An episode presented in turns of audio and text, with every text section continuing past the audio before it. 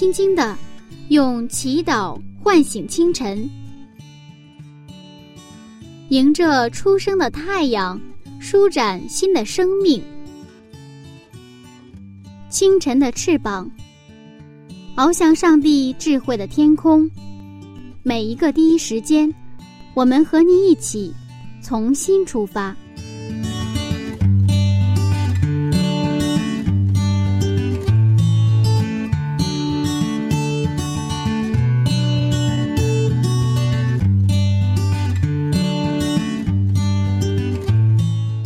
时间与上帝相遇，精彩人生从上帝开始。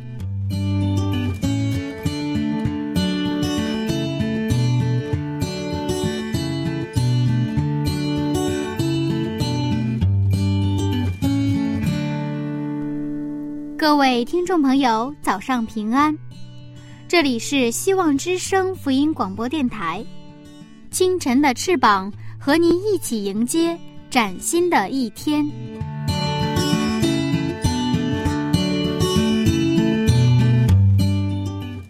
欢迎您和柚子一起来看《创世纪》的精彩故事。随着现在社会的不断发展。我们也逐渐进入了快餐时代。就拿现在的火车来说吧，从一开始的慢车，到普快、特快、动车，现在又出现了高铁。速度和效率成了制胜的关键，很多细节都被省略了。就连现在还在年轻的我呢，也会经常觉得已经跟不上社会的节奏了。今天亚伯拉罕又失败了，在这其中，我们将看到一位非常有节奏的上帝。那到底是怎么样呢？还是让我们一起进入创世纪吧。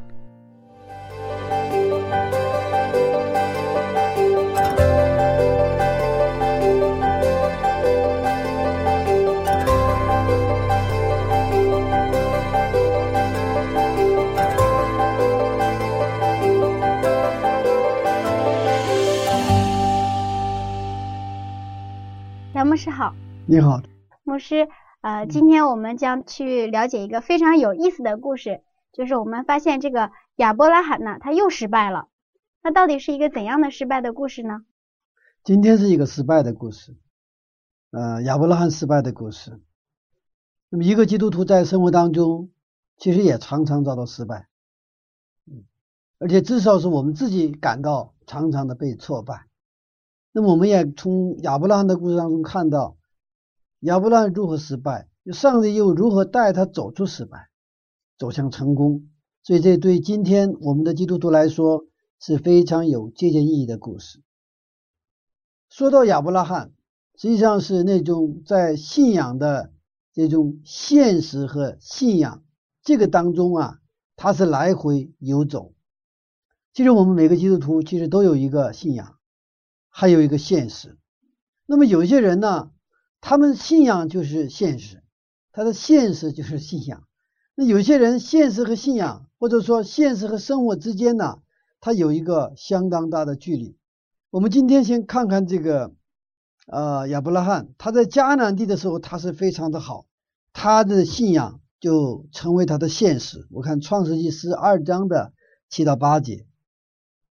创世纪十二章七到八节，耶和华向亚伯兰显现，说：“我要把这地赐给你的后裔。”亚伯兰就在那里为向他显现的耶和华筑了一座坛。从那里，他又迁到伯特利东边的山，支搭帐篷。西边是伯特利，东边是爱。他在那里又为耶和华筑了一座坛，求告耶和华的名。我们这里看到亚伯拉罕的这种这种生活，就是。每到一个他一个地方，他先筑一个坛，筑一个那个祭坛，然后呢是求告耶和华的名，也就是敬拜上帝。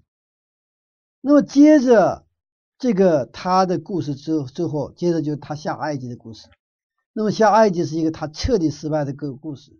然后从埃及他又上来，上来之后呢，又回到这个迦南，又重新求告耶和华的名。我们还继续看那个十三章，也就十二章的下一个章节。是三章三到四节，十三章三到四节。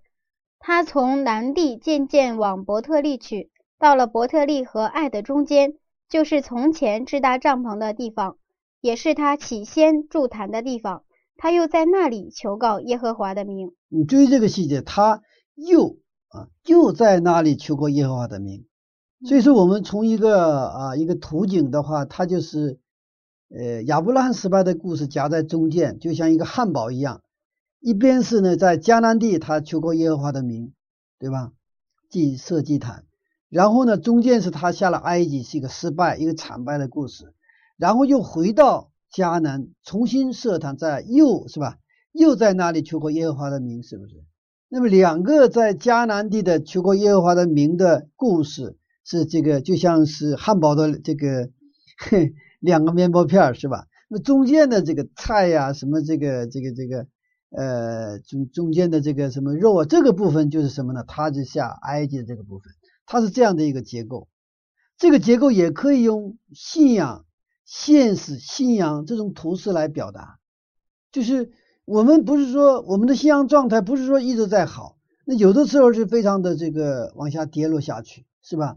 我们甚至可能都忘了上帝在哪里，好像上帝好像根本不在我的身边。呃，也忘了祷告了，也忘了读经了，啊，甚至可能有一段时间都不去教会了，啊，这种生活，然后过一段之后呢，啊，又重新回到教会，啊，我曾经有一个弟兄，非常我喜欢的一个弟兄，他呃一开始好多年在教会里非常非常的热心，啊，服侍也热心，啊，来教会热心，还后来有一段时间我看到就是开始他就。跟我说，我我得我得这个失踪一段时间，啥意思？我跟他说，什么叫失踪一段时间？哎，他说我现在这个工作实在太忙了，我的事业也是实在太忙了，所以呢，我想暂时啊不来教会，不来教会，我想就是玩失踪。嗯，我笑了笑，我笑了笑，我也没有挽留说，我说你还继续来教会，没有说。因为交给我的事事情就一个，就为他祷告。呃，而且在这个中间呢，有时候偶尔去探访他，然后呢，呃，跟他用这样那样的方式保持联系，就是这个线儿就不要断了。那过了差不多将近一年之后，哦，将近一年的时候，哎，有一天我呢去了教会，我发现他就来教会了，我就问他：“你为什么又来了？为什么又来教会了？”啊，他说正好，正好今天上午还没有事情啊，我想来了。然后他下一次来，我又问他，你为什么又来了？我有点有点有点磕碜他。呃，然后他说，我今天是这个我有见着，我今天其实想去公司，然后呢就上午正好这约会呢推到下午去了，然后呢我就又正好又在这个这个这个教会的前面，所以我来教会了。我知道。呃，其实，呃，他是我知道有一段离开了教会，他想来教会的，所以呢，后来又来教会，现在呢又重新恢复了原来的样子，而且是啊，在教会服侍的 非常的好。其实我们的信仰生活当中，其实我们遭遇这种过程。那么我们今天看亚伯拉罕呢，也是一样，他也是在信仰和现实之间来回的游走。那么亚伯拉罕呢，终于到了这个，不是在十二章到了迦南嘛，然后筑了祭坛，然后上帝把这个应许之地，就是把这个地方给他应许之地，是吧？非常好的一个状态。他的那个时候信仰状态也是非常的好。他每到一个地方，他就是筑一个坛，然后求过耶和华的名，是吧？但是呢，我们在我们信心好的时候，当我们的信仰的状态好的时候，最佳状态的时候，可能我们也会遇到问题。那么亚伯拉罕在迦南遇到了什么问题呢？嗯，饥荒啊，对，遭到了饥荒。他在那里遭到了饥荒。你看《创世纪》十二章十节，《创世纪》十二章十节，那地遭遇饥荒，因饥荒甚大，亚伯兰就下埃及去，要在那里暂居。嗯，迦南地是上帝应许的地方，为什么还会出现饥荒呢？我们的信仰生活当中，我们会遇到问题。我们的信仰它不是保障不遇到问题，在以赛亚书中也谈到，上帝不是保障我不不经过火但是经过火的时候，他会保护我们。这是呃我们的上帝，他不是说让我们是天天是风和日丽，是吧？天天是这个呃这种一切都是顺当，不是的。我们会遇到，因为我们生活在这个现实当中，而这个是耶稣基督来之前，我们生活的这个世界是什么世界啊？是撒旦依然存在的世界，而且被罪已经就是损坏了很多的这样的一个不健全的世界当中。所以，我们无论在我们的公司，还是在我们的家庭，甚至我们在我们的教会，我们不断会遇到各种各样的问题啊，就像亚伯拉在迦南地这个遇到饥荒一样。问题是在我们遇到问题的时候怎么办？我们在这个圣经上下文的当中参考一下，当遇到问题的时候，他的第一个反应是什么？因饥荒甚大，亚伯兰就向就向埃及去。这中间没有说有助他求过耶和华的名，这个记录没有。其实我们虽然状态很好，但是有的时候真的遇到事情的时候，上帝啊，这都没有。是吧？是，马上想用我们人的方式去解决我们的问题，啊，比如说现在突然教会的场地不能在原来的地方聚会了，其实我们一般的第一个反应是，那赶紧找地方，而不是我们跪下来 去祷告，是吧？这个时候好像跪下来祷告是显得有一点什么，有点迂腐。其实亚伯兰在当时的他的状态也是一样，当。没有出现饥荒的时候，他每到一个地方筑祭坛求过耶和华的名，是吧？但是，一旦闹到饥荒的时候，这个问题就比较大。这个时候，他就想到下埃及，我去解决问题，是吧？啊，是不是？他所以说他没有这个求过耶和华，就直接就下了埃及啊。其实正是饥荒盛大的时候，恰恰是什么？我们设祭坛的时候，我们求告耶和华的名字的时候。呃，我们的遇到问题、遇到状况的时候，恰恰是我们更加的去需要上帝的时候。我住在东北以前，我的小的时候在东北长大的，那是那个时候有一年闹了饥荒，闹了饥荒之后，那时候是这个华北呀、东北很多地方闹了饥荒，然后从山东来了一些人到我们村里，他所谓的这个闯关东了。其实闯关东是老早的时候，但是在我小的时候，那个是七十年代哈，上个世纪七十年代，那个时候也有来来关东的，那些山东人很好。我记得那个时候啊，这个他们给我们家来打家具，打那个那个就被柜呀，什么那个餐柜呀，还有那个什么饭桌啊，就打这个都打这个，而且都是年轻啊，而且也很帅。那个时候我们家住在学校的前边，然后当时有一个那个青年是。呃，我我记得我记得很清楚，他是那个在泰山下边有一个叫泰安的地方，他是从泰安来的一个青年，呃，这部队转业回来的，长得很帅。他说他妈妈去去要饭去了，那七十年代的事，所以他也出来打工，然后在我们家那个就就打家具嘛。然后有的时候晚上他这个收工后，我我放学回来，他收工完了，然后我们俩就到那个学校操场去比赛。哎呀，那家跑得可快了，啊，而且对我也是特别好。啊，特别好，所以当时我记忆当中对山东人的印象特别好，就是那因为当时在在我们家干活的那些山东人真的是非常非常好。他们我有时候想，现在他们会在哪里？他们会干什么？他们是闯关东的人，因为什么？闹了饥荒，然后到东北来什么？为了寻求生存。那么亚伯拉也是到了埃及去，这什么？因为闹了饥荒嘛，是吧？所以。我们在现实当中会遇到啊这种啊这种职业的问题，因为职业涉及到吃饭的问题，对吧？然后呢，有的时候他为了职业的问题，他就涉及到一个守安息日的问题，对不对？对。啊，那么呃，比如说我守安息日的我，不就不好找工作？那么大家就是特别的找到能够守安息日的工作的时候，一般都是大家出来做见证。其实我也很感动，但另一方面我也在想，我也在想。我们找不到工作，也就是说，这是我们的现实嘛，对不对啊？那我们要守安息的，可以称为是我们信仰层面的事情。那么，当这两个问题遇到什么冲突的时候，他遇到一些啊不和谐的时候，我们应该怎么去选择？我也看到很多的青年，他都选择了什么？我宁可不要职业，我要选择上帝。其实我是按照概率讲哈，我是这样跟青年人说。其实按照概率讲，你找工作就是这个少，就是找一个月、两个月的事情，或者说晚找一个月、两个月的事情。我说肯定有你的地方，但是我们有时候着急，着急完了赶紧找工作，找工作之后呢，就又又又很多很多的纠结哈，很多的纠结。所以这就是说，这个问题不仅仅是亚伯拉罕的问题，也是今天我们的问题，我们的问题。我们的习惯是从现实到现实，而没有养成通过上帝走向现实，这是完全不同的两种信仰的态度。就是从现实到现实，我们现在遇到现实了，马上从现实中想找到答案。那么还有一种是我们面对现实的问题，我们从上通过上帝去走向这个现实。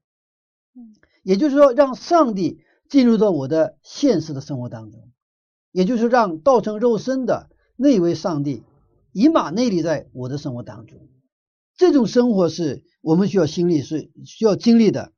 其实我们知道，那个闹饥荒的地方是什么地方？是上帝应许的应许的地方。嗯，那么上帝应许的地方，就是上帝的保障在里边，对不对啊？这就是我们一个信靠的问题。我们看看十二章七节，《创世纪》十二章七节，耶和华向亚伯兰显现说：“我要把这地赐给你的后裔。”亚伯兰就在那里为向他显现的耶和华筑了一座坛。那么这是一个上帝应许的地方，上帝祝福的地方。现在这个在上帝的应许之地闹了饥荒，出了问题，对不对啊？这时候上帝就问亚伯拉罕：“你相信在应许之地，我能供应你吃的吗？”其实今天上帝也在问我们。比如说，教会是应许之地，对吧？那么教会出现了问题，那上帝还会问我们说：“这个现在教会出现了问题，你相不相信这个问题能不能脱产解决？而且是可能通过脱产解决这个这个这个教会的问题，这个教会会有更好的成长。到底相不相信？这就是其实我们的生活。我刚进入教会的时候很兴奋。”但是过了一段时间呢，啊，就进入了一个倦怠期，我就开始问自己，我到底有没有信仰？因为我在教会服侍，我好像就有信仰，但是我感觉到我心灵的干枯，我没有眼泪，没有感动，我去教会到教会没有任何感觉，我在教会里服侍也没有感觉，那种过去的那种兴奋呐、喜乐呀、什么平安呐，没有了。那个时候，我非常的苦恼啊，也是非常的困惑，而且我也不知道怎么去解决这个问题。因为当时我是教会的一个一个服侍人员，也就是说，我是在教会的一个传道人，虽然不是全职哈，那个是很一个很小的一个教会，但是我是那里的传道人。我也不知道，因为因为别本来应该是教友应该问我这个问题，但是我现在遇到了这个问题，我不知道怎么办办好。后来我就离开了那个地方。啊，我离开了那个地方，然后在离开那个地方以后，啊，去了天津，然后呢就回到北京，啊，就是中间经历了很多的故事。那么这个当中，我就想，呃，讲一个细节。当时其实我离开家的时候，呃，跟我妻子有一个有一个约定，我走了之后，呃，我不会给你留任何地址，你也不要再给我寄钱。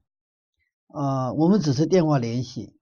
假如我饿死街头了，我冻死街头了，我就你说你往天空那个吐唾沫，然后你就别别别去教会了。假如说你老公能够活下来，那么说我们肯定还会见面。当时我们是已经结了婚，但是没有孩子。嗯，哎，我的妻子的信仰啊，当时很坚定。我死也，我死也要保护这个教会，我要跟教会共这个冲往。然后我是一个逃兵啊，呃，我就离开了那个教，因为我自己的状态已经到了什么一个，就是完全是就枯竭的状态。我好像在讲台上讲到，我觉得我在那儿讲是一个撒谎，因为这些东西是好像我讲的是一个，我是我和讲的我的嘴好像是分离了，这不是一个人在那儿 在讲台上，好像嘴在动。但是我的好像整个的身体好像是在一个第三者一样在观看我自己在那里，我的嘴在那里巴拉巴拉在动。所以这种状况我实在受不了，我说我我我不能再待下去了，所以当时我就啊去尝试着离开。啊，而那个时候我是一个书生，根本没有在社会里工作过，呃社会里待过，所以说我也不知道将来我能不能吃饭，我什么都不知道，但是我知道我不能必须要改变这个现状，所以呃当时我跟妻子有这么一个约定，约定之后呢啊就出来之后，这个差不多有三个月的时间，真是没有地方。这个住没有地方吃，不知道今天晚上住在哪里，不知道下一顿在哪儿饭。因为我其实我出来的时候我就带了二百块钱，啊，带了二百块钱，所以啊，当时啊就是呃，经过了三个月，我就是在朋友家里蹭饭，朋友家里住，就是反正有的时候认识的那里就蹭啊，就是就住啊，就是这个样子。但是这个三个月下来啊，三个月下来之后呢，呃，我还没死。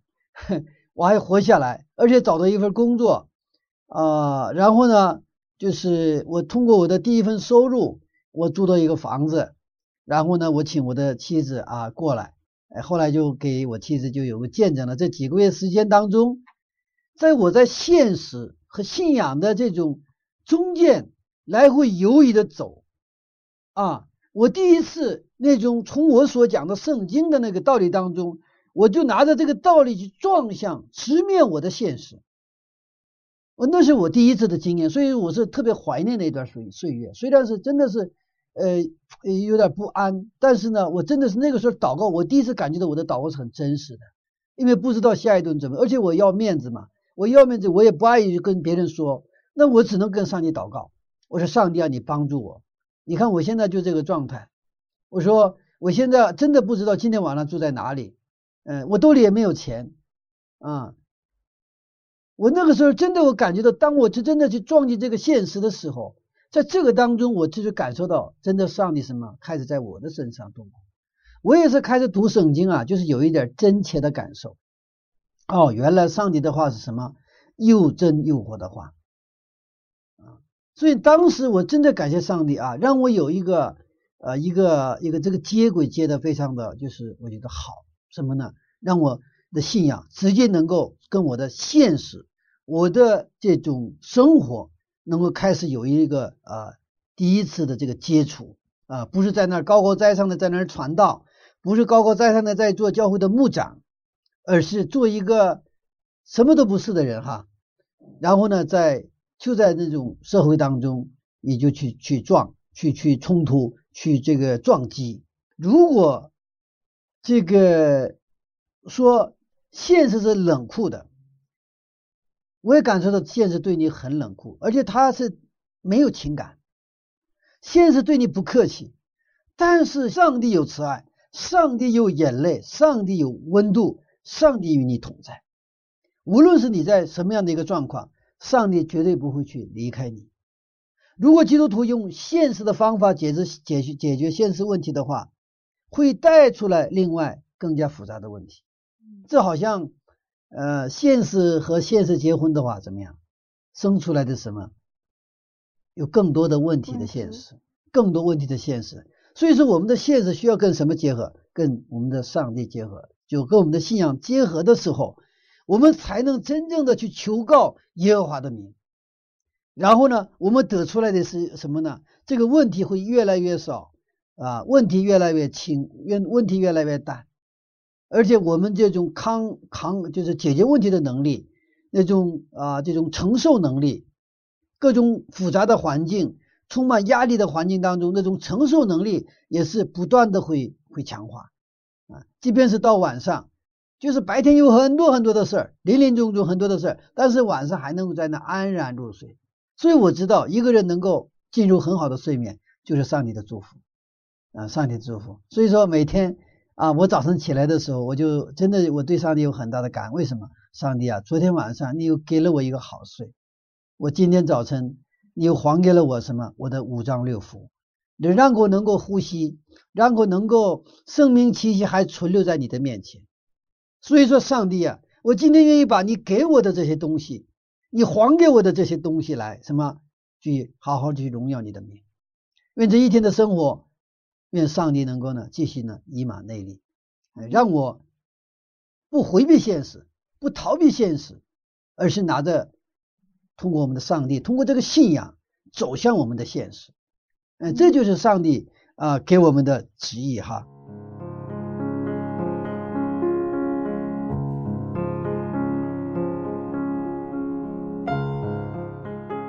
柚子小的时候非常多愁善感，长大后呢又很敏感，遇到事情常常是紧张的无法入眠，所以对于牧师所说的能睡一个好觉是上帝的祝福，有很深刻的体会呢。亲爱的听众，您是否也渴望一个安稳觉呢？上帝并没有保证我们不遇见困难，但是他却应许是我们的保障。希望我们在遇到问题时，都能启动信仰的力量。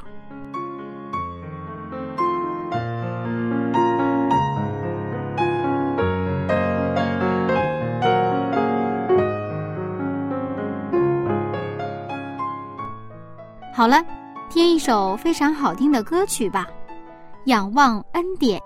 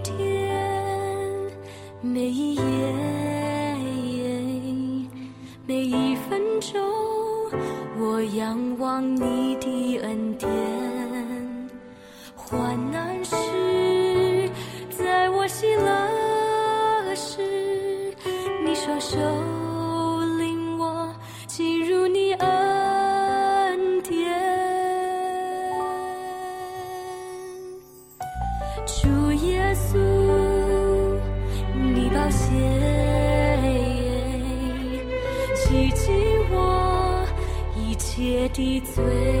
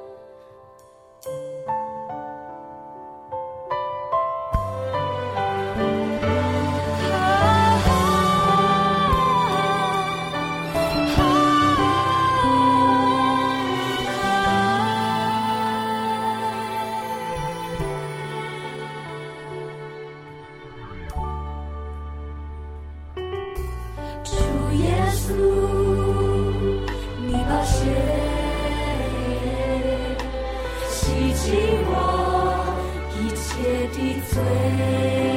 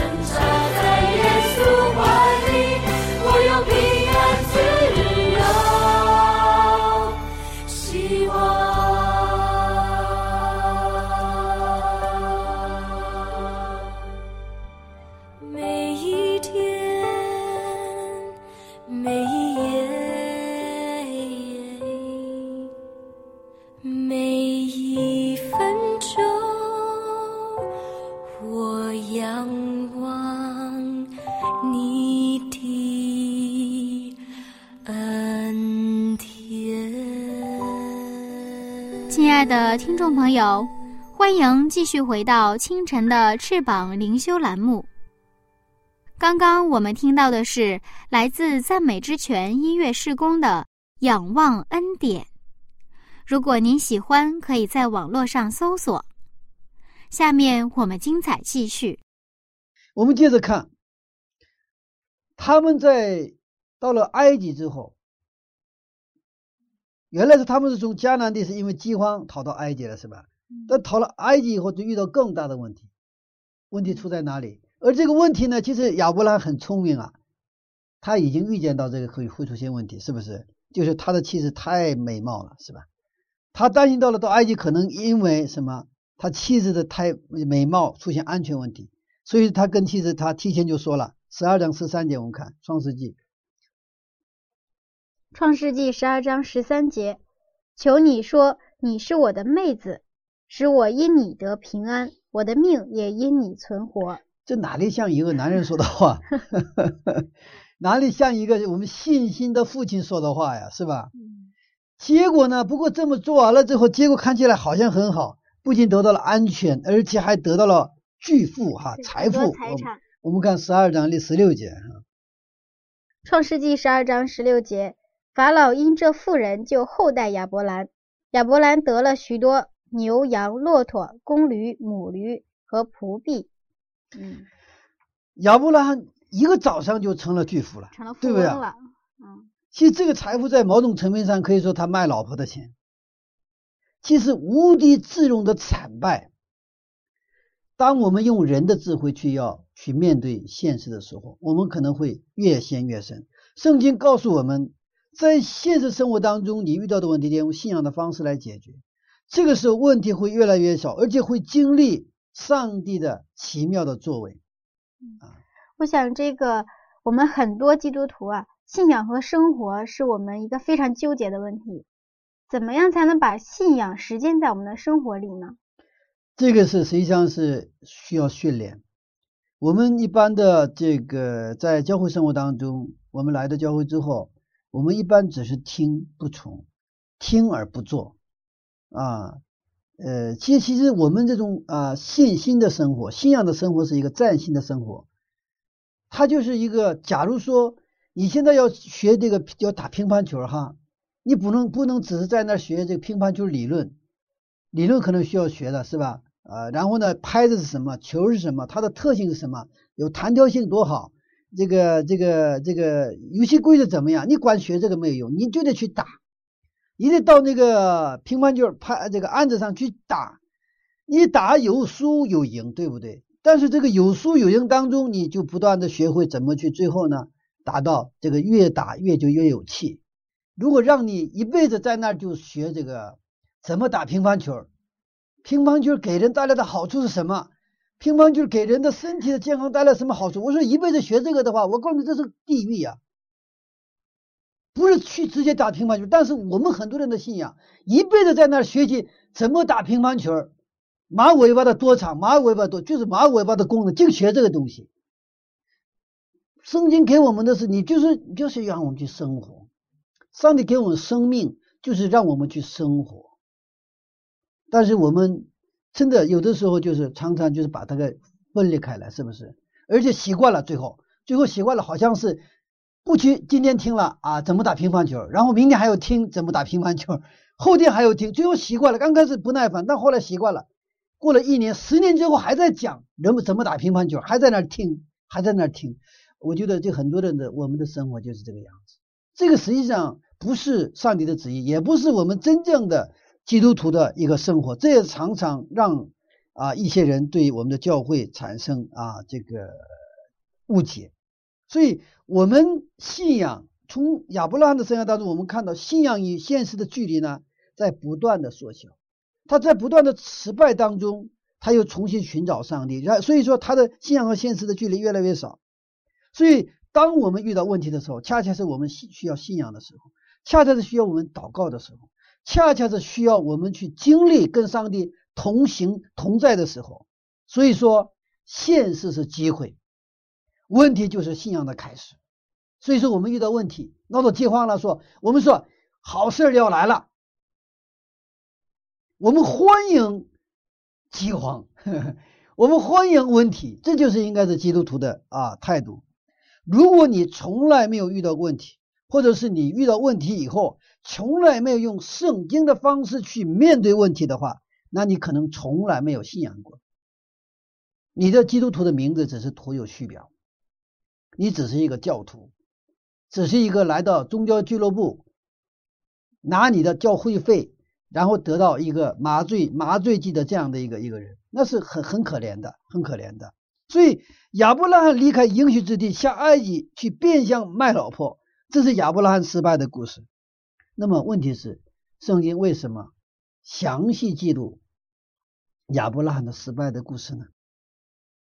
我们的时代是一个快餐时代，什么都是快快的，是吧？相片也是立等可取，快递也是，现在谁快？就找谁，那他就有盈利哈。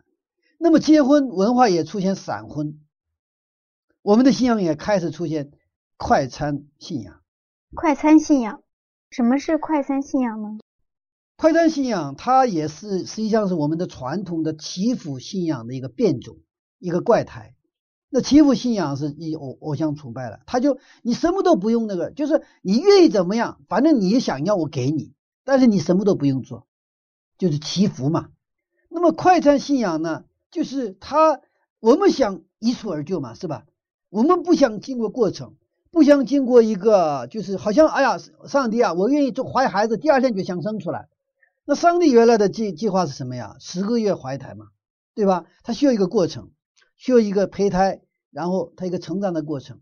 我们的信仰也是需要一个过程的。那这个过程当中，可能他这个孕妇，我这个这个妈妈呢，会有这个叫什么妊娠反应哈啊，但那是很很痛苦的，有的人是，那他就需要一个这个过程，然后那个生产的时候也是很痛苦很痛苦的。那么现在人们很多人就愿意选择剖腹产，也也是都是都是我们这种啊呃这种呃快餐信仰，信仰也是我们希望能够快快的不费力气的，然后呢一蹴而就。而就一蹴而就，我们不愿意付出代价，不愿意付出牺牲。其实真正我们要得到又这个真的诱惑的信仰，其实需要付出代价。所以耶稣基督说：“你们要跟随，要背起你的什么十字架跟随我。”但是上帝有保障，我要跟你一起背，跟你一起背。那么今天亚伯拉罕失败的故事，也是一个什么一个？他是不是快餐信仰？是慢餐信仰，饭要一口一口吃。不能一口吃个胖胖子，信仰也是一样啊。其实亚伯拉罕的失败还不是一次啊，他已经好几次了。跟上帝立约以后有违约，哈，就是不断的啊这种啊失败的经历。但是不要怕失败。如果圣经中只记录亚伯拉罕的成功，只记录亚伯拉罕只是成长的话，那我们没救了。那我们怎么办？我们是谁呀？我们的现实生活当中，我们经常跌倒，经常的什么啊失误。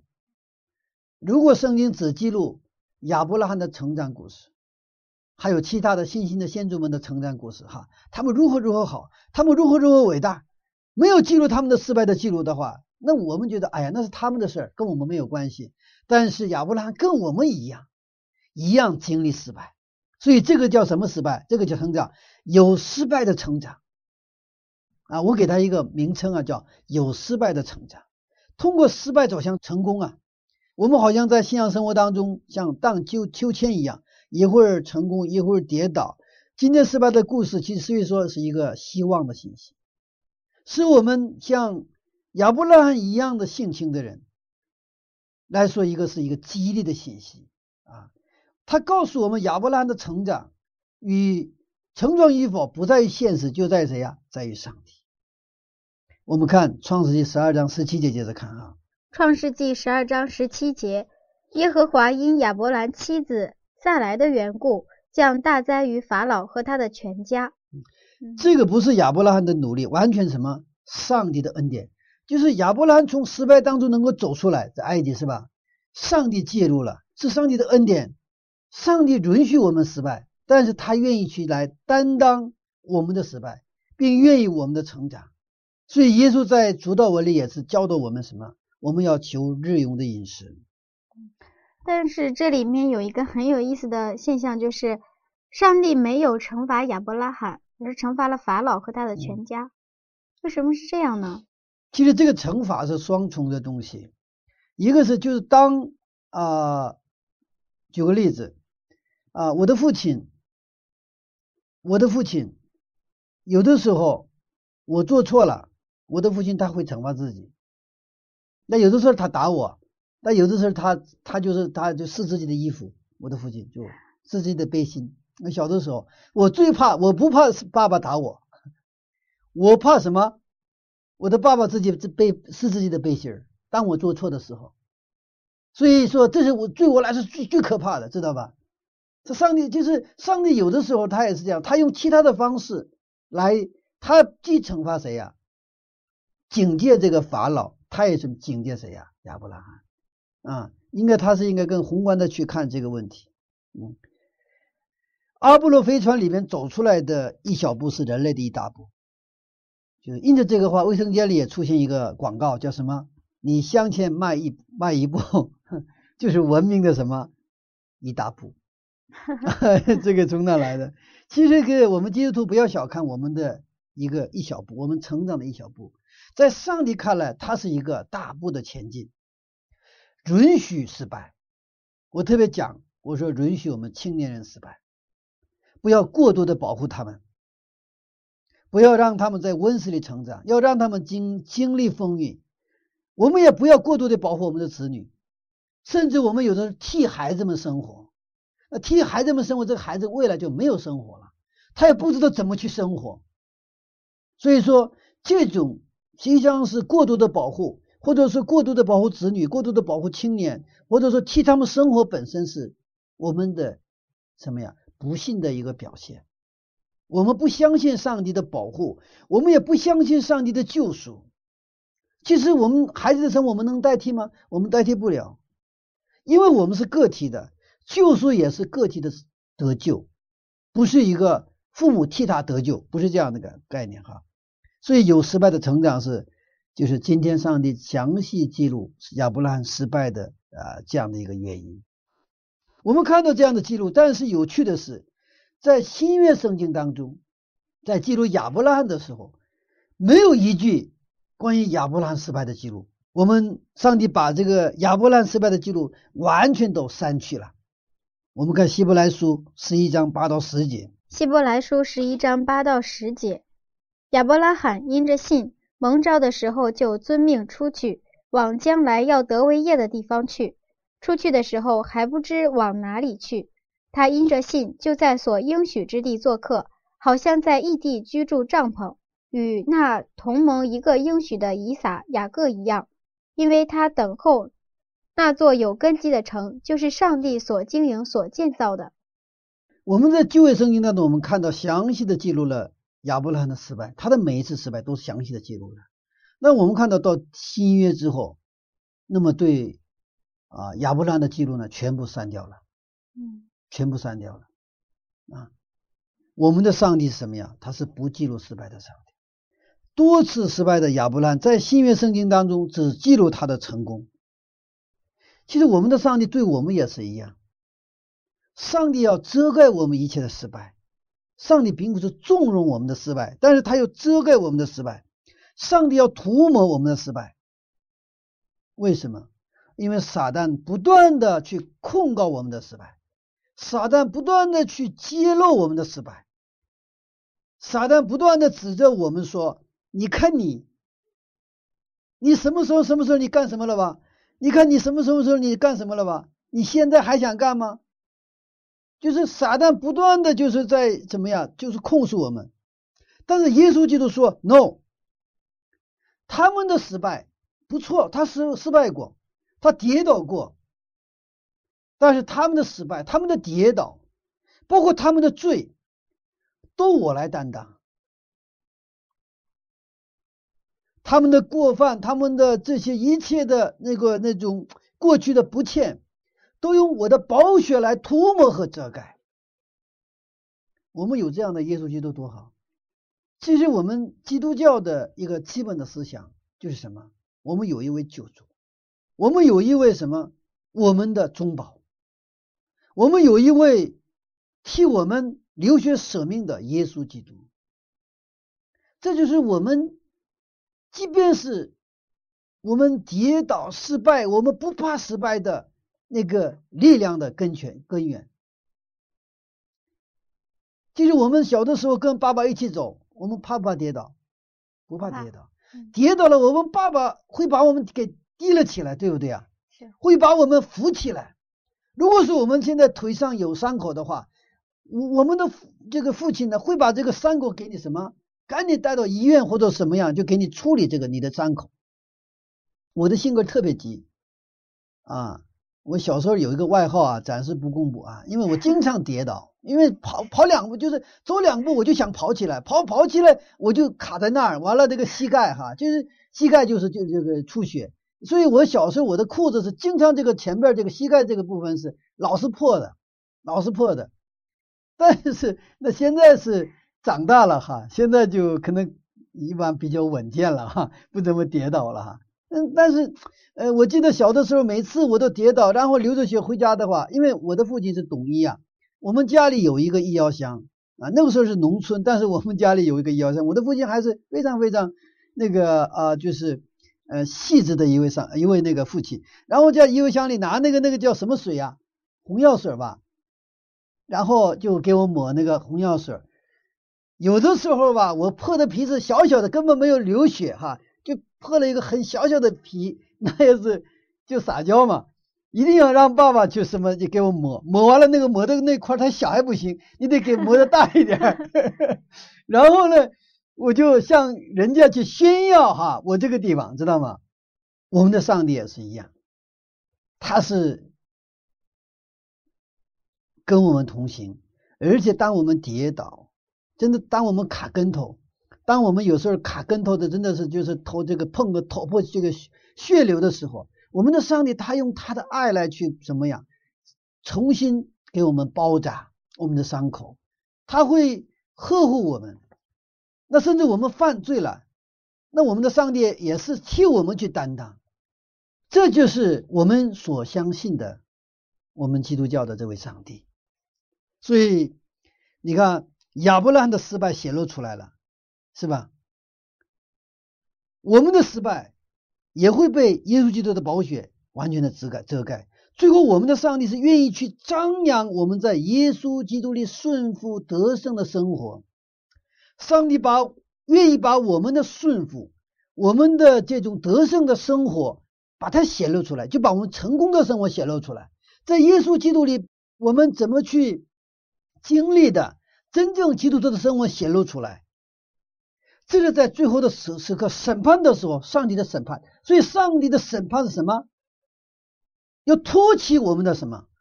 我们的顺服，我们的成功，我们的得胜。在最后审判的时候，撒旦就控告：不对，不对，几月几号几点几刻，他就做了什么事儿？他撒旦是干这个事儿。但是耶稣这时候站出来：是的，你说的没错。但是那个我已经担当了，我已经给他买单了。我已经为他流血了，我已经给他拿拿命了。而上帝呢，不断的在那儿显露，哇，那个他什么时候顺服，什么时候他这个帮助了人，什么时候去监狱里探访了那个在监狱里的人，他什么时候那个没有饭吃的人给他吃的，什么时候没有水喝的给他喝的，什么时候有患者他去看望他，上帝是不断的给我说这些东西，知道吗？这是我们的上帝，撒旦是不是？他就是给我们挑刺儿，这耶稣又站出来替我们辩护，所以耶稣是我们的中保。也是我们的大律师，我们有这样的一位这个三位一体的上帝，就是我们得救的保障啊！所以，上帝涂抹我们一切过去的罪过，他只去表彰我们的什么？我们的优点，我们的成功，我们的顺服，我们的胜利。所以，上帝的品格决定我们的未来。所以，当我们遇到问题，不是看我们的问题，而是要看我们的上帝。我们的得救全在乎我们上帝的品格，啊，没有上帝的品格，没有上帝的慈爱，我们一个都没救了，都必有一死。世界上一个亿人都没有，一就一个都没有。所以，因为我们能够在失败当中成长，在上帝的恩典当中成长，我们不去看我们的失败，而是看涂抹我们失败的那位耶稣基督的宝血。我们不怕失败，只怕我们不悔改，只怕我们不去求告耶和华的名。我们不怕失败，只怕我们忘记，只怕我们忘记上帝曾经的恩待和带领。其实什么都可以不怕，但是我们要有怕的，就是怕上帝对我们曾经的带领和恩待。这个是千万不能忘的。以色列百姓出埃及，他忘了。过红海的那上帝的恩典，他们就开始抱怨，他们的生活就在旷野里一样过着那种埃及的生活。但愿这种生活不再成为我们的生活。我们今天也愿意把第一时间分别为圣献给上帝。我们再一次在上帝面前，我们立约：上帝呀，我相信你是不记录我们失败的上帝，即便是我们。跌倒了，我们失败了。你是愿意遮盖我们失败的上帝，你是在最后审判的时刻愿意去彰显我们顺服你、我们得胜生活的上帝。愿这个上帝成为我们自己每一天现实当中的上帝。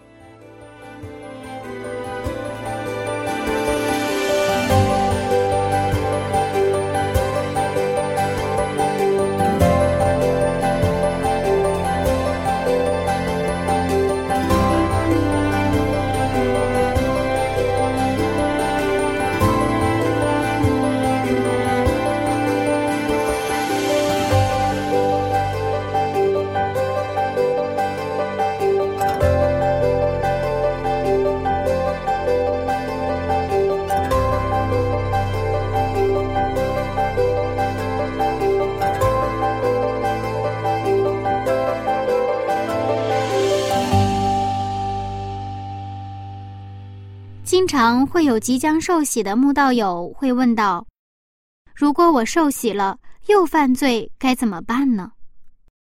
这个问题常常成为我们选择跟随上帝的障碍。今天我们可以轻松了，因为我们的上帝是遮掩失败、展现我们顺服的上帝。有这样一位上帝，真的觉得很幸福。亲爱的听众。希望您也不要再害怕失败，能喜欢上这位慈爱的上帝。下面我们一起来祷告。如果柚子所说的也是您心中所想的，请您说阿门。亲爱的天父，感谢您这样爱我们。虽然我经常失败犯错。但是您依然对我充满希望，主啊，求您帮助我，从失败的自责和灰心当中走出来，仰望您的恩典，奉耶稣基督的名祈求，阿门。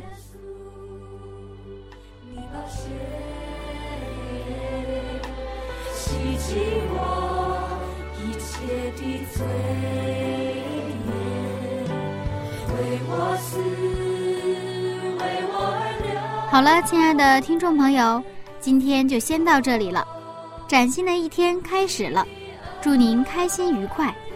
让我们一起经历上帝，提前祝您晚上睡个好觉。下次分享我们再见喽，拜拜。